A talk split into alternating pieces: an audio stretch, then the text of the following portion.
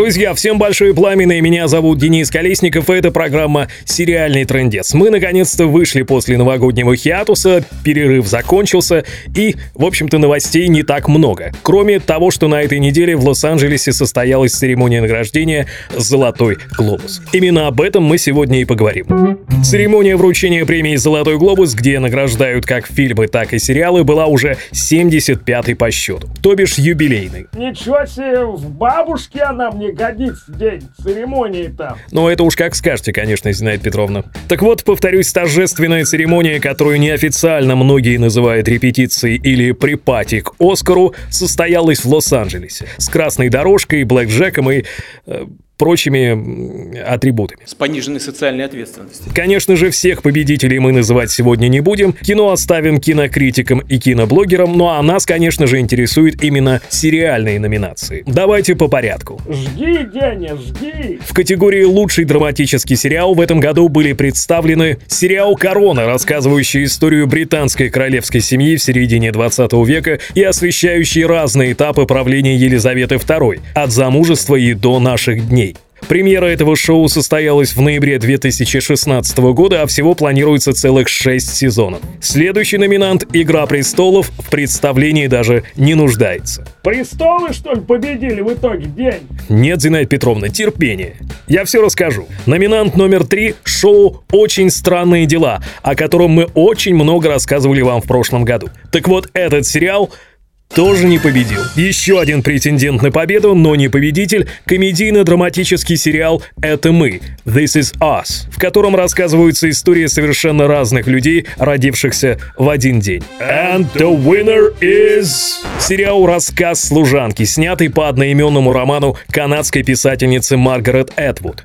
Действие шоу разворачивается в антиутопичном будущем, вымышленном тоталитарном государстве, где рулят офицеры военные и их жены. Если же вдруг офицерская жена не способна произвести потомство, а таких случаев в этом антиутопичном будущем очень много, то в дом берут служанку, которая становится суррогатной матерью, а затем расстается с малышом и переходит на новое место.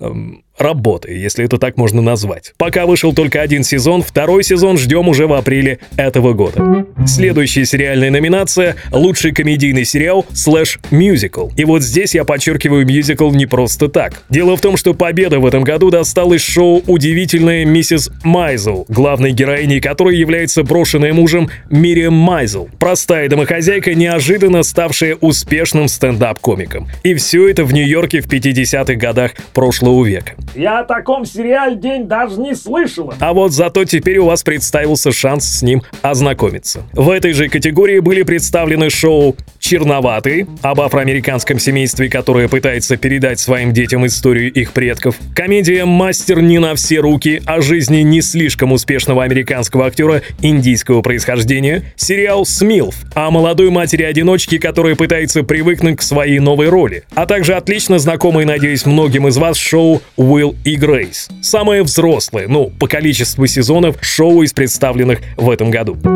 Далее идет номинация «Лучший мини-сериал» или телефильм. Фарго! Фарго! Деня, даешь Фарго! Да уж, этот любимый вами и многими нашими зрителями сериал тоже участвовал в этом году, но не победил. Так же, как не победили сериалы «Вражда Бет и Джон», это история соперничества кинозвезд Джоан Кроуфорд и Бет Дэвис, детективное шоу «Грешница» о примерной жене и хорошей матери, которые неожиданно, в том числе и для себя самой, совершают жестокое убийство. Ну и, наконец, триллер «Вершина озера. Китайская девушка», в котором Робин Гриффин пытается пытается разыскать таинственно исчезнувшую беременную девочку, в процессе узнавая не самую приятную правду о самой себе. Ну а победителем в номинации «Лучший мини-сериал или телефильм» становится «Большая маленькая ложь». С Николь Кидман же день, да? И еще Риз Уизерспун. По сюжету этого сериала на школьном балу происходит убийство, причем имя жертвы до финала шоу не раскрывается. Зато раскрываются события, предшествовавшие этому самому балу. В шоу рассказывается история пяти связанных убийством семей, дети которых ходят в один класс. Многие наши зрители уже упоминали об этом шоу, но мы все никак до него не могли добраться. Ну, потому что это очень короткий, завершенный семисерийный сериал, как думали мы. Однако, буквально накануне Нового года продюсеры объявили о старте разработки второго сезона. Ну и уж теперь, после успеха на «Золотом глобусе», думаю, они будут торопиться еще сильнее. Кстати, насчет второго сезона еще одного сериала. Внимание! Спойлерная! Сериал «Детство Шелдона» официально продлен на второй сезон. В первом же сезоне нас ожидает 22 эпизода.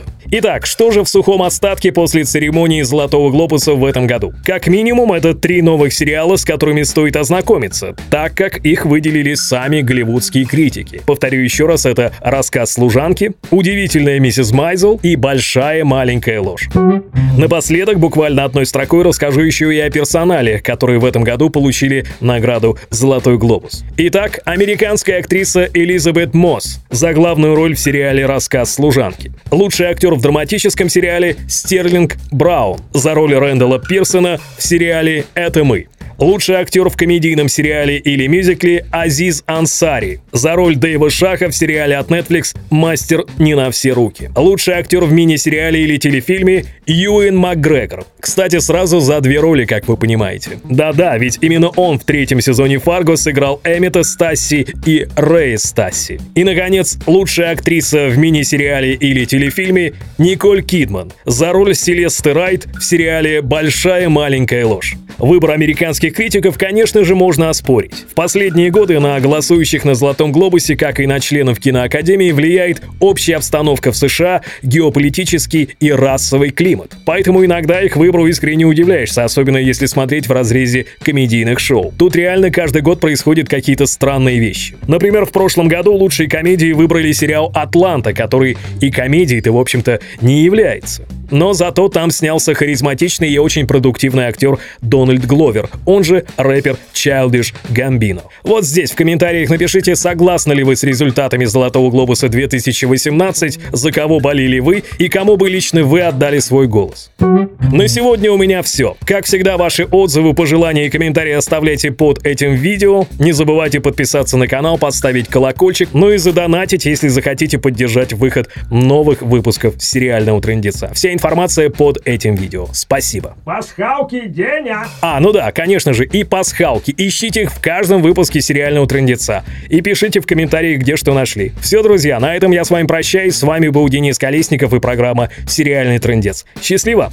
Пока! Озвучено по версии Куку Кураж Бомбей.